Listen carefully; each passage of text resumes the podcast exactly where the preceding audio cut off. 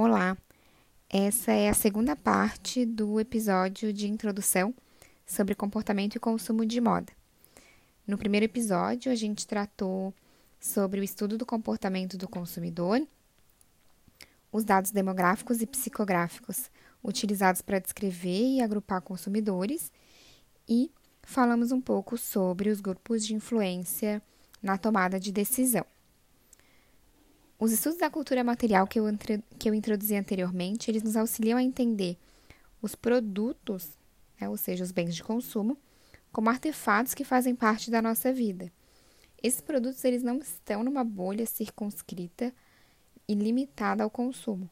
Isso é muito relevante quando a gente vai estudar os grupos de influência, porque esses assuntos né, sobre os produtos, eles vão ocupar as nossas conversas e as nossas discussões coloquiais.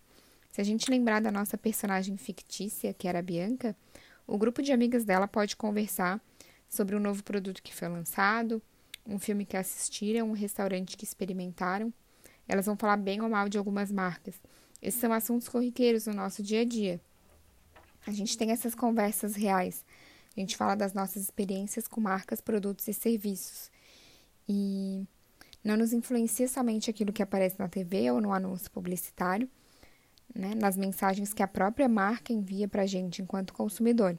Né, as dinâmicas internas do grupo de influência elas acabam sendo mais intensas, porque elas são próximas a nós.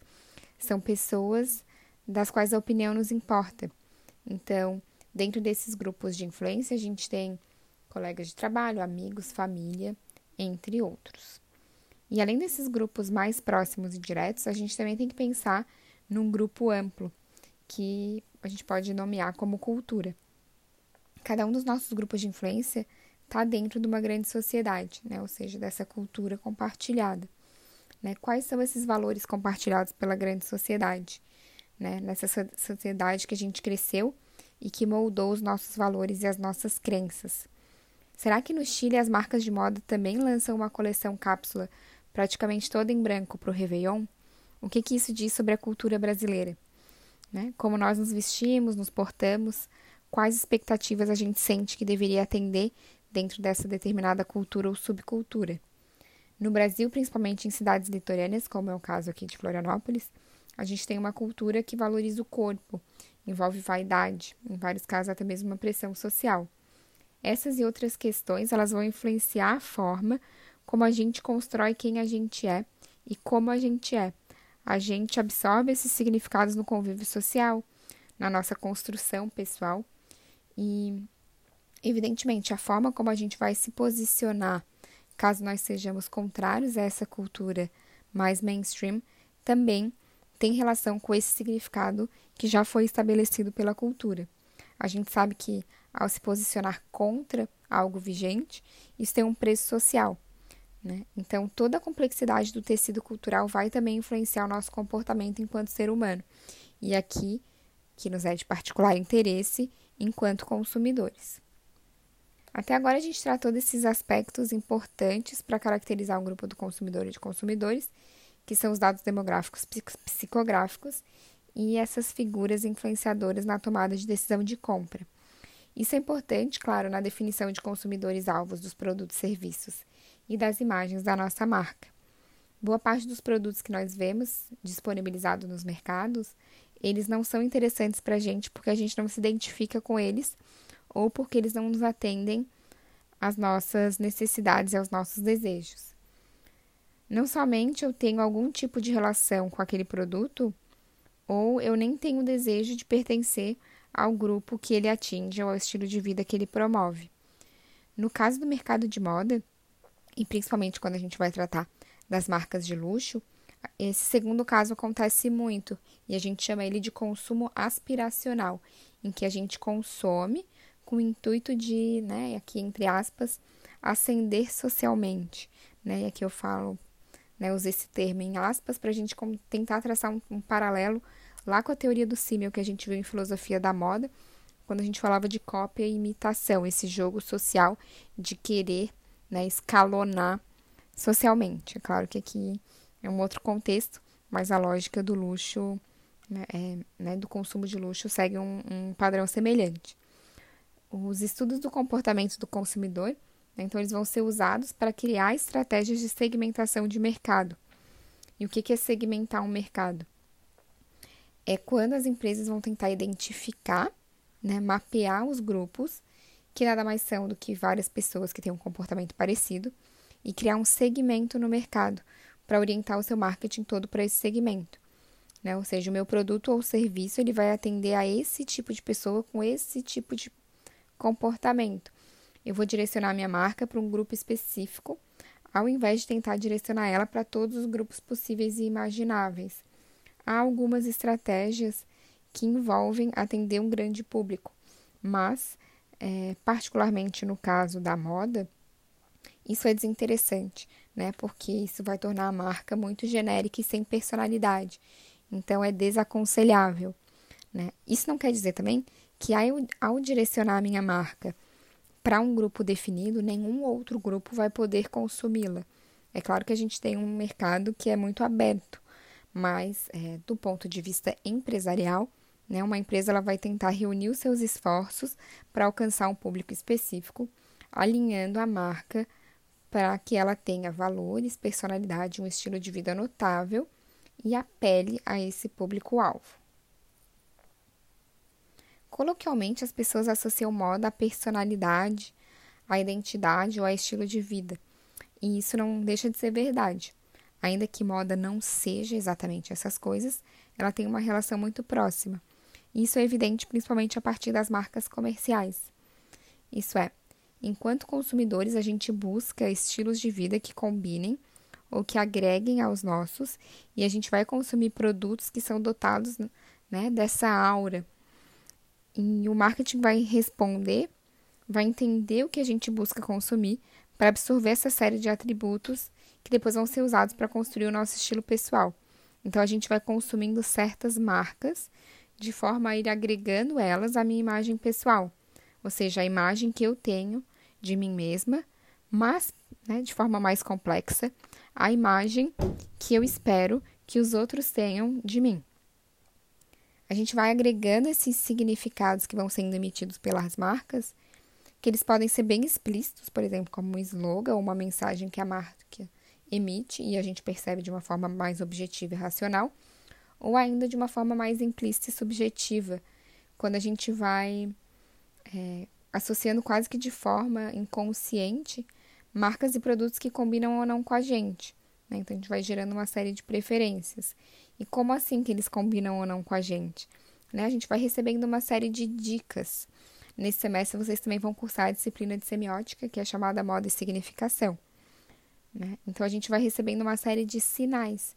E esses sinais eles vão sendo percebidos em diferentes elementos expressivos, ou seja, a minha percepção vai ligar esse sinal a um outro significado, e é um significado que está presente na cultura. Né? Então, eu posso detectar se uma marca combina comigo ou não pelo site dela, pelos modelos que ela escolhe para apresentar o produto, pelos próprios atributos do produto, cor, forma, cheiro, enfim, né? pelas estratégias de marketing que ela adota, pela embalagem, pela vitrine da loja. Todos esses são aspectos que eu posso relacionar né, com o meu estilo de vida e que eu vou escolher, então, esses produtos e serviços e até dar uma certa preferência para uma marca, porque eu gosto da imagem que eles expressam e, de alguma maneira, eu gostaria que a minha personalidade corresponda a ela. Assim, num, num sentido mais sutil, a gente compra e usa produtos e serviços para absorver uma qualidade quase mágica que as marcas têm né, para pegar emprestado um pouco dessa mágica. Portanto, né, se, eu conseguir, se eu consumir algo da Chanel, eu provavelmente vou me sentir uma mulher madura, sofisticada, elegante e dotada de um requinte parisiense, que é essa aura que a marca Chanel traz. Então, mesmo que eu consuma algo que tem um valor módico, quando comparado a outros itens da marca, e aqui a gente pode dar o exemplo de um boné da BMW, por exemplo, eu vou consumir e positivar esse estilo de vida. Então, eu vou agregar, né? Eu tenho esse esforço de agregar para mim símbolos desse estilo de vida.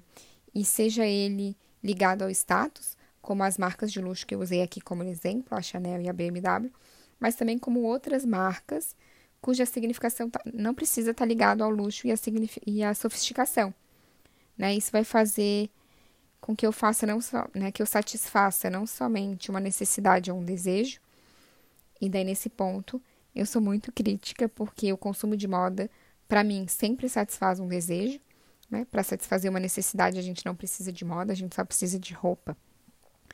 Mas enfim, é satisfazendo esse desejo, é nesse prazer momentâneo da compra e do uso que a gente vai criar uma certa fidelidade à marca.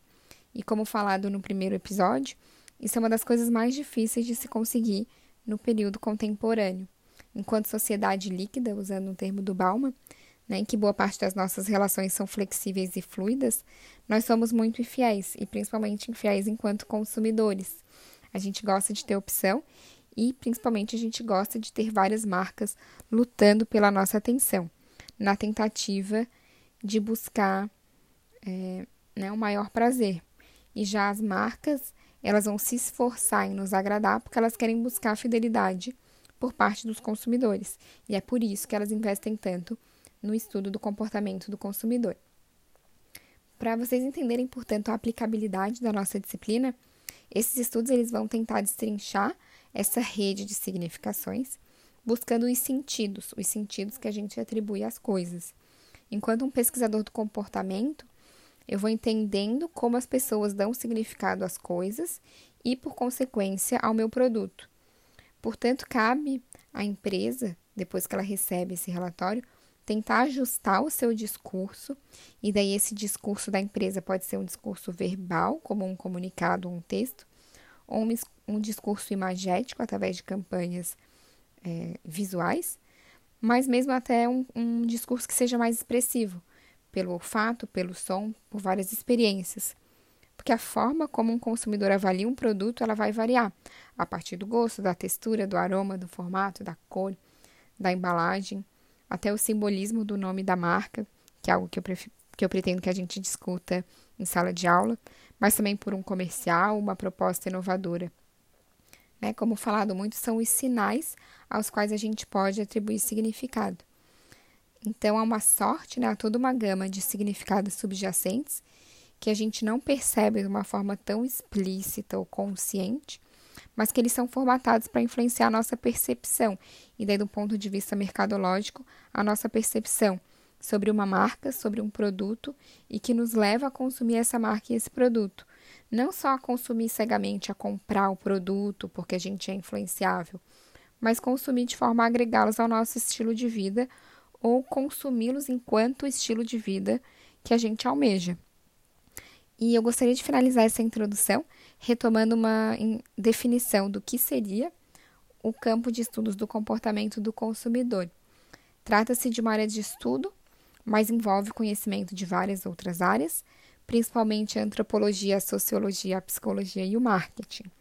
Né? O comportamento do consumo investiga basicamente os processos envolvidos quando pessoas ou um grupo de pessoas seleciona, compra, usa ou dispõe de produtos e serviços, e aqui a gente pode ampliar para produtos, serviços, ideias e experiências que vão satisfazer as necessidades, mas, sobretudo, os desejos dos seus consumidores. Esses consumidores não têm um rosto único, eles podem ser muito variados, tanto em aspectos demográficos, ou seja, mais quantitativos, quanto em aspectos psicográficos, que tendem a ser de base mais qualitativa e vão dar conta do estilo de vida e da personalidade desses consumidores. No nosso próximo encontro, nós vamos tratar do histórico do consumo e do comportamento do consumidor e como eles vão sendo aprimorados num contexto de ampla concorrência de mercado.